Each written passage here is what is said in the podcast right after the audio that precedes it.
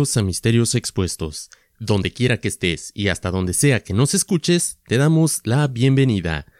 Transmitiendo desde la parte baja de la cuarta dimensión, mejor conocida como Norte Carolina, mi nombre es Alejandro, y como siempre listo para traer otro misterio más hasta tus oídos en este martes misterioso. Gracias por acompañarnos en el podcast que nunca ha viajado en un tren fantasma, pero si lo hiciéramos, desde luego que elegiríamos viajar en el cabús. Why would I ride in the caboose when I can drive that thing? No creo que nadie te dejaría a ti manejar un tren, Mystery Bot. Además, si lo hicieras, de seguro lo estrellarías y acabarías matando a todos. Exactly. Go big or go home. ¿En serio? Estamos hablando de personas muertas. The only good human is a dead human. La verdad es que en este momento no sé ni cómo sentirme al respecto de ese comentario. En fin, creo que lo mejor es que empecemos con el tema del día de hoy. Después de algunas semanas sin visitar algún tema misterioso que envuelva fantasmas, el día de hoy por fin nos adentramos en este tema bastante solicitado por los amantes de lo paranormal. Regresando a nuestros orígenes un poquito, si recuerdan por ahí nuestro primer episodio fue un tanto de eh, cuento de historias, algo así. Vamos a regresar un poquito a ese formato el día de hoy, porque el tema que nos trae el día de hoy, como ya se dieron cuenta por el título, es el tema de los trenes fantasmas. En especial uno que me encanta muchísimo, que narra la experiencia de una persona y su encuentro con el tren fantasma del mismísimo presidente Lincoln, o mejor dicho, el tren que transportó sus restos fúnebres por todo el país después de su asesinato en 1865. Pero debo decir que esta no es la única historia que vamos a narrar el día de hoy, debido a que son innumerables las historias en cuanto a los trenes fantasmas se refieren. Por todo el mundo hay personas que afirman haber tenido encuentros con este tipo de fenómenos y por lo tanto el día de hoy vamos a examinar un par de estas historias en este episodio. Así es que preparen sus boletos y los que me acompañen con una cervecita, salud. Hoy hablaremos de las historias de los trenes fantasmas. Comencemos.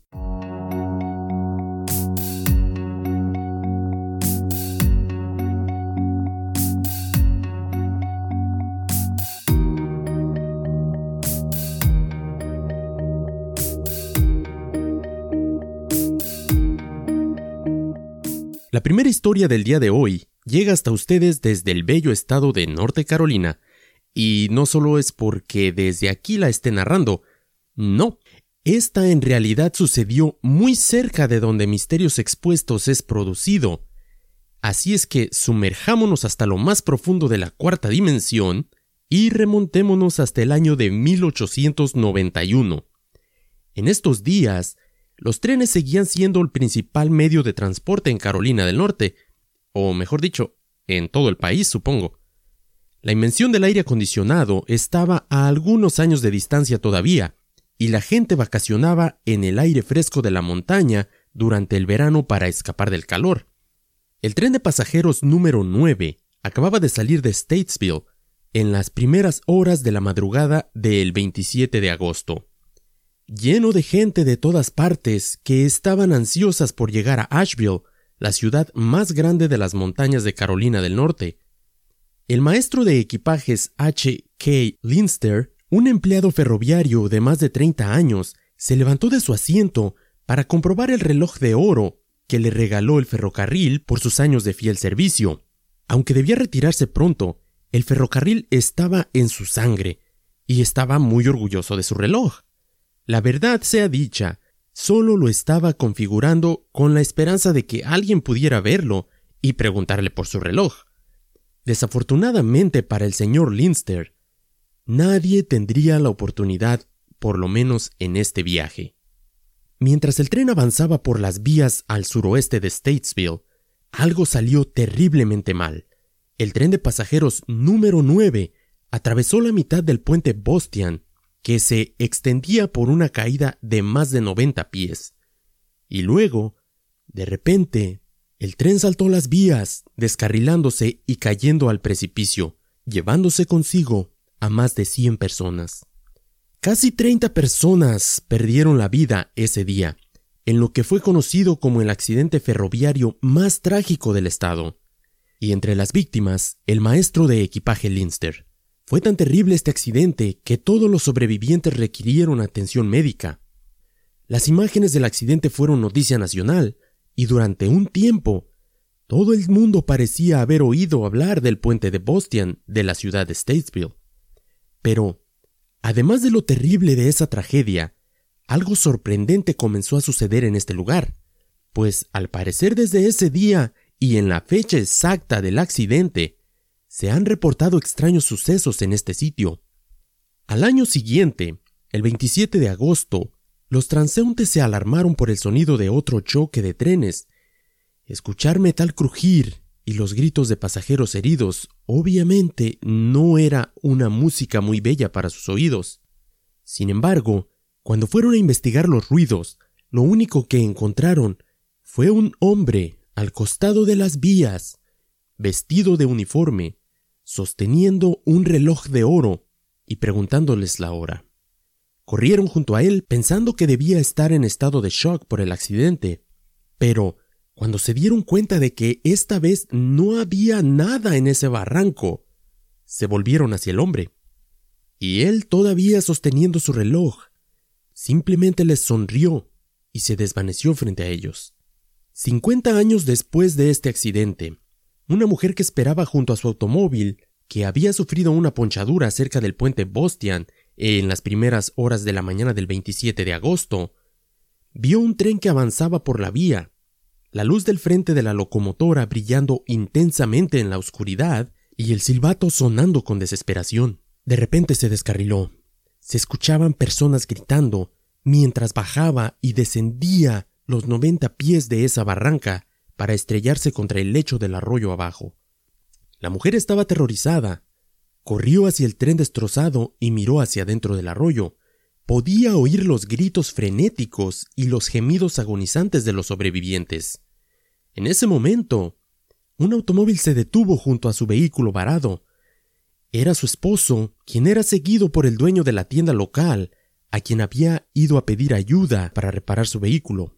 Corrió hacia ellos con frenesí desesperada por ayudar a los pobres pasajeros atrapados abajo. Cuando escucharon su historia, los hombres corrieron hasta el borde y miraron hacia el lecho del arroyo. No había absolutamente nada hacia donde la mujer aseguraba que acababa de estrellarse el tren. Al parecer, ésta solamente había visto una recreación del accidente que había sucedido 50 años atrás. Algunas personas dicen que el tren fantasma aparece cada año, en las primeras horas de la mañana del 27 de agosto, y siempre se precipita al vacío ante los ojos de cualquiera que lo observe. Y aunque de pronto personalmente Pensé que solo se trataba de un creepypasta, les voy a ser sincero. Esta es una historia verídica. Pude rastrear las noticias de periódico de esos tiempos, y de hecho es tan popular que los cazadores de fantasmas cada año se dan cita en este lugar esperando ver o captar algún sonido de este accidente. Y aunque parece una buena idea al principio, la verdad es que las personas que buscan una experiencia especial de este tipo, en ocasiones obtienen mucho más de lo que estaban buscando. Y por desgracia, eso fue exactamente lo que sucedió el 27 de agosto del 2010. Poco antes de las 3 de la mañana del viernes 27, justo en el 119 aniversario de la tragedia del tren del puente Bostian, y aproximadamente a la misma hora, entre 10 y 12 cazadores de fantasmas se encontraban en este tramo de aproximadamente 300 pies de largo, algo así como 90 metros. Estas personas, como ya mencioné, esperaban escuchar el sonido del choque o quizás ver algo más. En cambio, un verdadero tren de Norfolk Southern, tres locomotoras y un vagón, dobló la curva cercana mientras se dirigía al este hacia Statesville a unas 35 millas al norte de Charlotte. Los aterrorizados observadores huyeron al darse cuenta de que se trataba de un tren real. Tratan de escapar, tratando de cruzar el puente de regreso hacia el lado de Statesville, tratando de cubrir los casi 150 pies de superficie, desesperadamente corriendo tratando de llegar a la orilla. Según palabras del alguacil del condado Iredell, Darren Campbell, todos menos dos lo lograron. Christopher Kaiser, de 29 años, originario de Charlotte, fue golpeado por el tren y murió instantáneamente, dijo Campbell. Una mujer que según testigos aseguró que Christopher, la persona que fue impactada primero, la empujó antes de ser impactado por el tren, salvándole así la vida. Aunque sufrió una caída de 30 a 40 pies desde la parte alta del puente, sus heridas afortunadamente no fueron trágicas. No había salida, literalmente, dice el alguacil de este lugar. Y aunque el maquinista del tren, el cual viajaba a su habitual velocidad de 35 a 40 millas por hora, tocó el silbato en repetidas ocasiones y trató de detener la locomotora lo más rápido que pudo, simplemente no fue lo suficientemente rápido. Este oficial del sheriff, de apellido Campbell, es de la zona y según él ha escuchado todas las historias al respecto de este tren, aunque afirma que no conoce a nadie que haya visto u oído el supuesto tren fantasma. En 1991 cuenta la historia que vendedores ambulantes vendieron camisetas y otros objetos de interés, y se estima que había alrededor de 150 personas esperando ese tren, según un artículo del periódico The Charlotte Observer. Hay informes ocasionales de durmientes cruzados del ferrocarril caídos sin causa, pero son escasas las declaraciones de personas que afirmen haber visto el tren ellos mismos. El viaje fantasma en el aniversario se ha convertido en una especie de tradición anual. Una mujer que no quería ser identificada señaló Estábamos ahí buscando lo que la gente dice que pasó. Escuchas el choque del tren o escuchas a la gente gritar. Desafortunadamente en mi caso no me ha tocado verlo, pero espero regresar el próximo año. Ahora, debo decir que me llama bastante la atención el visitar este lugar y dar un vistazo acerca de todo este asunto. Y este episodio, si no me equivoco, va a salir al aire el día primero de septiembre. Lo estoy grabando el día 22 de agosto, cinco días antes del día marcado para hacer este viaje. Y tal vez demos una vuelta para poder dar un testimonio personal de este lugar. No sé si me voy a atrever a ir a las 3 de la mañana, pero por lo menos voy a tratar de estar en el lugar cerca ese día. Por lo menos voy a visitarlo de día. Espero, espero que sea posible y los voy a mantener al tanto. En fin, vamos a ir un pequeño break y cuando regresemos les voy a presentar la historia del tren fantasma de Abraham Lincoln. No te vayas, regreso en un minuto.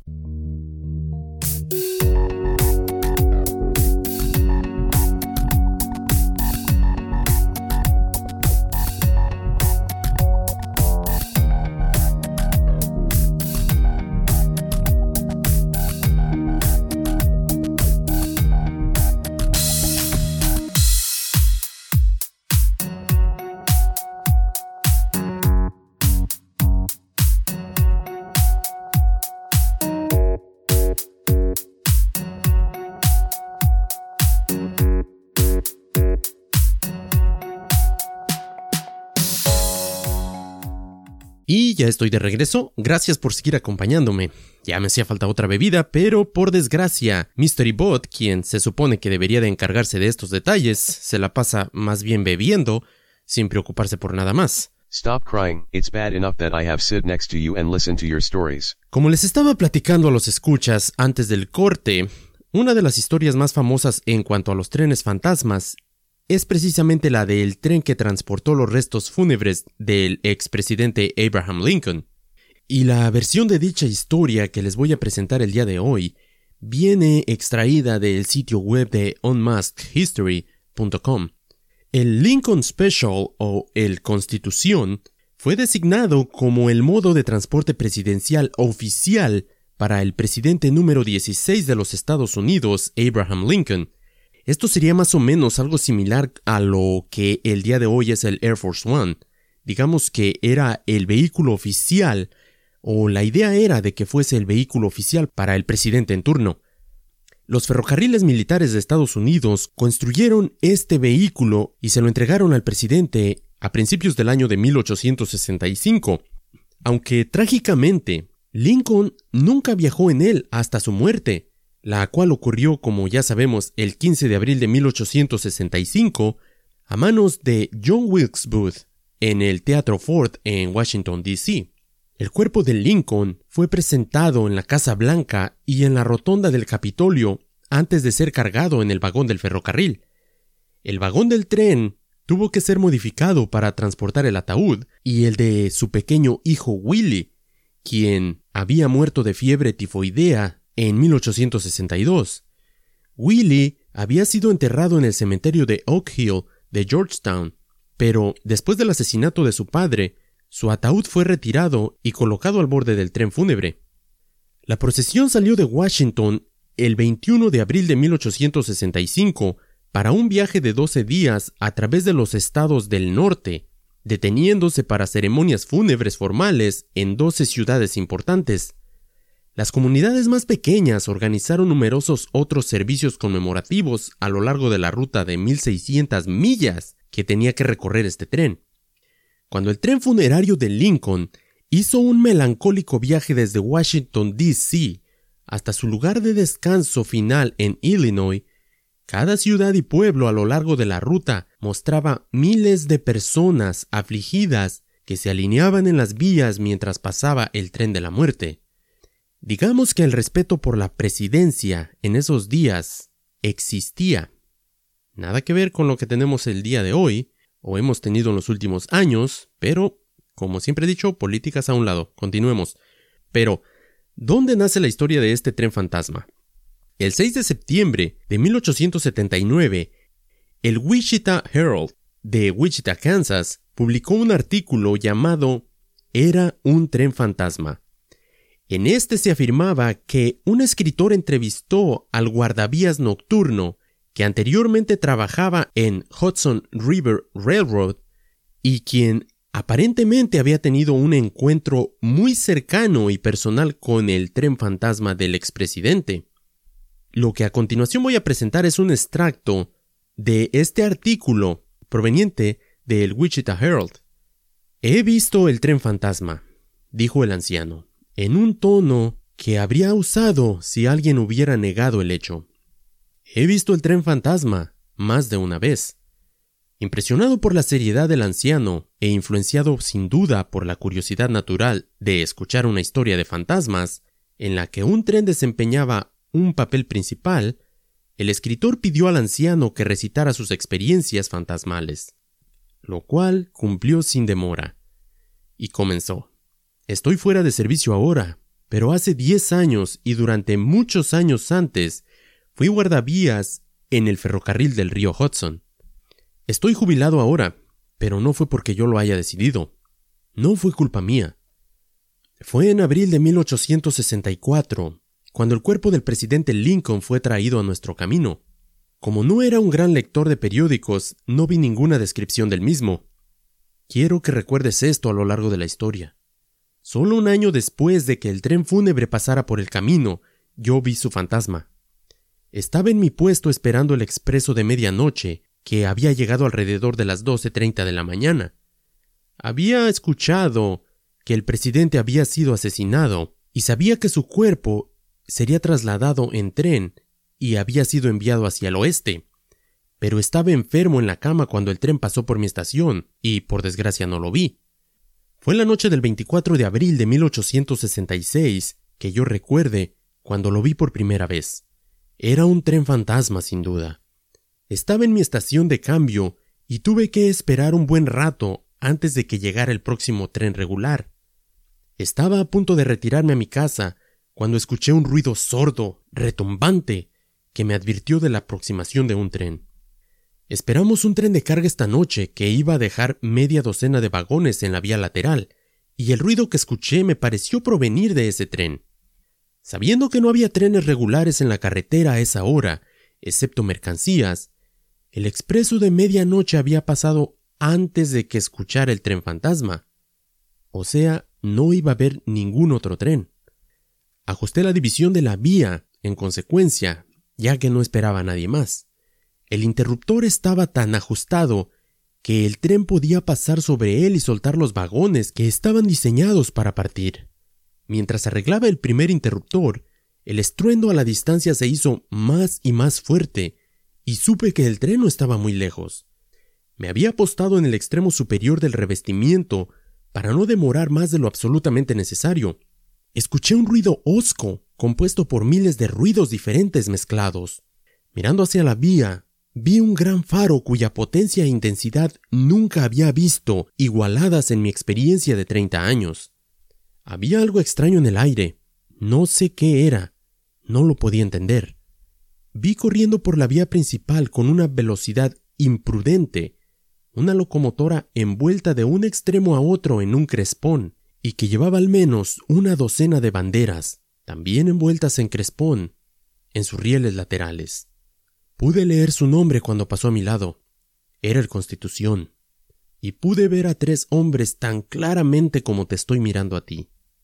Uno tenía la mano en la palanca y miraba hacia la noche como si buscara algo en la pista. Otro estaba echando carbón en el horno y haciendo mucho ruido. Había además un tercero, vestido de negro, con un crespón colgando del brazo y rodeando su rígido sombrero alto. Estaba sentado en un taburete sin hacer nada. Me preguntarás cómo vi tanto en tan poco tiempo. La verdad ni siquiera yo puedo explicarlo. Todo lo que sé es que vi lo que te estoy diciendo. Había algo espantoso en los rostros de estos hombres pero eso podría haber sido causado por la tremenda velocidad a la que avanzaban. Tan pronto como terminó de pasar el Constitución, corrí al extremo inferior del revestimiento para arreglar el interruptor. Temía que alguien hubiera estado manipulándolo. Pero estaba tal y como lo había dejado. Era imposible que ese tren hubiera pasado por esa vía, ya que yo acababa de ajustar el interruptor. Mientras estaba confundido en mi cabeza sobre el misterio de esa máquina, un segundo faro rojo se reflejó sobre mí y vi otra locomotora cubierta de negro. No iba tan rápido como el primero, sino que hacía lo que solíamos llamar tiempo expreso, digamos 35 o 60 kilómetros por hora. Además pude ver en la parte de la estructura de hierro y acero del motor que estaba completamente cubierto con un crespón de tela negra. La bandera estaba oculta a la vista por las masas del crespón, al igual que la cámara de vapor, y al frente de la caldera había un pesado pliegue de tela negra. Incluso la chimenea tenía serpentinas de crespón lanudo y diez banderas nacionales que adornaban el pasamanos estaban envueltas en el mismo material. Justo debajo de la ventanilla de la locomotora vi un retrato enmarcado en madera tan negra como el ébano. Era la cara del presidente. Pude ver los rostros del ingeniero y el encargado de los frenos, además de varios pasajeros que estaban sentados cerca de las ventanas, cuyas cortinas negras estaban levantadas. Todos se veían pálidos, fantasmales, pero los que se movían, se movían con naturalidad y realizaban sus labores de la misma manera que lo hubieran hecho otros trabajadores en el tren. Esperaba verla desviarse por la vía muerta, pero no sucedió así. En lugar de eso, se mantuvo en la pista principal, como si los interruptores no hubieran existido. Exactamente como lo había hecho el Constitución. Los vagones la siguieron con tanta facilidad, como si la marcha estuviera despejada. Y en unos segundos, lo único que pude ver fue la lámpara del abanderado del vagón trasero. ¿Has visto el tren fantasma desde entonces? preguntó el reportero. Sí, dos veces, y ambas en el aniversario de esa noche. No ha cambiado nada en el avistamiento, ni siquiera las coronas de flores, que aún se ven frescas, respondió. Y ahora, algo que debo decir y mucha gente asegura es que es natural que el fantasma de Lincoln sea tan activo, porque parece que él también era un gran creyente en los espíritus. Antes de su asesinato, Lincoln confesó que tuvo un sueño de su muerte, y citando sus propias palabras, dijo, La cosa se ha apoderado de mí, y como el fantasma de Banco, no se derrumbará. Escuché sollozos apagados, dejé mi cama y bajé a las escaleras. Seguí hasta que llegué al East Room. Allí encontré una espantosa sorpresa. Ante mí había un catafalco sobre el que descansaba un cadáver con vestiduras funerarias. A su alrededor había soldados apostados que actuaban como guardias y había una multitud de personas, algunas mirando con tristeza el cadáver cuyo rostro estaba cubierto. Muchos años más tarde, después de que la historia del tren fantasma se publicara en varios periódicos, los caminantes de las vías y los trabajadores de la sección se sentaban a lo largo de las vías del ferrocarril en las primeras horas de la noche del aniversario de ese fatídico día, esperando echar un vistazo al tren fantasma de Lincoln, esperando verlo una vez más. ¿Qué tal? ¿Qué les pareció la historia del tren fantasma del expresidente Lincoln? Algo a lo que me voy a atrever a opinar es la similitud que tienen estas dos historias, porque al igual que en la historia del tren de Statesville, también todo parece indicar que estos trenes suelen seguir apareciéndose justo en el aniversario de cuando tuvieron su fatídico accidente. Y al parecer eso es un común denominador en muchas historias que estuve leyendo antes de seleccionar las que iba a incluir en este episodio. Hay quien dice que el hecho de que el presidente Lincoln haya sido una persona muy supersticiosa, si es que puedo decirlo así, o que creía por lo menos mucho en lo que son los asuntos paranormales, eso tal vez ayudaría o sería la causa de que su fantasma eh, siga tan activo. Porque pues son, son muchas las personas que han comentado, y no solamente en esta área de Kansas, sino en muchos lugares por donde pasó este cortejo fúnebre, que han comentado haber visto en algún momento el tren fantasma. Tal vez las historias, si bien no son tan terroríficas, eh, son interesantes, por lo menos a mí me llamó la atención. Y si te soy sincero, cada vez que me toca cruzar alguna vía, especialmente cuando estoy en algún lugar remoto, que estás entre, no sé, entre el bosque, y volteas hacia un lado y hacia otro y puedes ver, no sé, una milla, dos millas de extensión de esa vía, me imagino cuántas historias tendrán esas personas que que manejan estos trenes, cuántas historias extrañas tendrán de cosas en esas vías o avistamientos extraños en las noches, siempre me ha parecido algo muy muy interesante que me gustaría explorar más a fondo. En fin, está por demás decir que si tienes alguna historia de este tipo me la hagas llegar. Me encanta todo lo que sea relacionado con los trenes, con especialmente con cosas extrañas que tenga que ver con los trenes. Así es que eh, si tienes alguna en especial, házmela llegar. Ahora, para la última historia del día de hoy, nos vamos a remontar a San Luis, donde también hay una historia bastante extraña, que si bien tal vez no es igual de conocida como la del tren fantasma de Lincoln o la del tren de Statesville, esta también tiene su grado de vaya, de, de interés para las personas eh, como yo aficionados a este tipo de fenómenos, y esta historia la extraje del el sitio web de Global News, de un muy buen reportaje que hicieron acerca de este fenómeno. Aunque las vías del tren al norte del pueblo de St. Louis fueron removidas hace años, la comunidad todavía tiene un misterioso tren fantasma que ilumina el camino donde alguna vez estuvieron estas vías. Para el residente local, Edward Lucier, la leyenda del tren fantasma fue parte de su crecimiento en este lugar.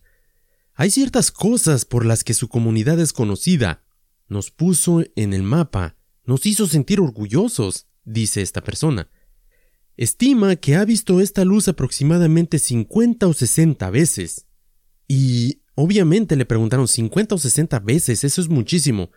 Bueno, estás viviendo en un lugar en el medio de la nada donde no hay muchas cosas más importantes que hacer. Así es que, ¿por qué no espiar un tren fantasma? El pequeño pueblo ubicado a 35 kilómetros al sur de Prince Albert alberga unas 450 personas. Aunque los cuentos han adquirido diferentes versiones a lo largo de los años, una leyenda principal se remonta a la década de 1920. Se dice que un conductor de Canadian National Railway estaba examinando las vías del tren una noche cuando fue decapitado por un tren. Los lugareños ahora afirman ver una misteriosa luz blanca y a veces incluso una que brilla en rojo, recorriendo el lugar donde esta vía estuvo. Era muy prominente, la luz atravesaba el arbusto, era tan obvio lo que era, de hecho, parecía un tren, simplemente fue extraño. La luz se apagaba, alcanzaba la línea de arbustos y se desvanecía, explica esta persona. Los registros del ferrocarril no se remontan lo suficiente para confirmar el evento, pero incluso cuando se quitaron las vías hace muchos años, lo curioso es que la famosa luz nunca se detuvo. Me refiero a, aunque ya no existían las vías físicamente, la luz seguía apareciendo, según afirman los locales. Los residentes tienen recuerdos de haber visto la luz fantasma que se remontan a cuando estaban en la escuela secundaria. Hicimos eso todo el tiempo cuando éramos adolescentes, mientras crecíamos. Luego, a medida que nos hacíamos mayores y nos casábamos, nuestros hijos empezaron a hacer exactamente lo mismo, dice una mujer de nombre Betty. Siempre verías venir la luz, siempre. No creo que nunca haya salido intentando eh, tener este fenómeno y me haya ido a casa con las manos vacías. Al igual que estas personas, hay muchas otras que afirman haber tenido contacto con esta luz más de 50 veces. Lee se mudó a San Luis cuando era un adolescente y recuerda claramente la primera vez que vio la luz, cuando tenía 16 años. Según sus palabras, vinimos aquí y caminamos por la pista, y vi esta luz, que parecía más o menos la luz de un automóvil desde la distancia. Pero algo interesante, tenía una pequeña luz roja que se movía alrededor, y luego de arriba hacia abajo. El sitio está ubicado al otro lado del río, a pocos kilómetros al norte de St. Louis, cerca de la ciudad de Prince Albert. La tierra donde una vez estuvo el ferrocarril es ahora propiedad privada, por lo que el pueblo por desgracia no ha podido promoverla como atracción turística, ni poner ningún punto de referencia. Aunque eso no evita que mucha gente vaya a ese lugar año tras año tratando de tener un encuentro con esa luz fantasma, y eso es prácticamente lo único que ha puesto a este lugar en el mapa. Digamos que como algunos lugares y con este fenómeno ya hemos tenido muchas historias que hacen referencia exactamente a lo mismo. Hay lugares en el medio de la nada que de repente lo único que los pone en el mapa es algún evento extraño o sobrenatural, como en este caso. Afortunadamente algunos lugares eh, toman ventaja de eso y empiezan a explotarlo turísticamente cosa que en lo personal, como ya lo he expresado anteriormente, no le veo nada de malo. Si eso te va a traer unos cuantos dólares o pesos y va a hacer tu vida más fácil y va a tener, no sé, un atractivo para esas personas amantes de lo paranormal o de las teorías conspirativas, vaya, adelante, no veo cuál sea el problema. Aunque muchas personas no están de acuerdo con mi punto de vista. En fin, Obviamente hay personas que han tratado de desacreditar este lugar, de decir que, que este fenómeno la verdad no ocurre, y a lo largo de los años, muchos escépticos han intentado resolver el misterio.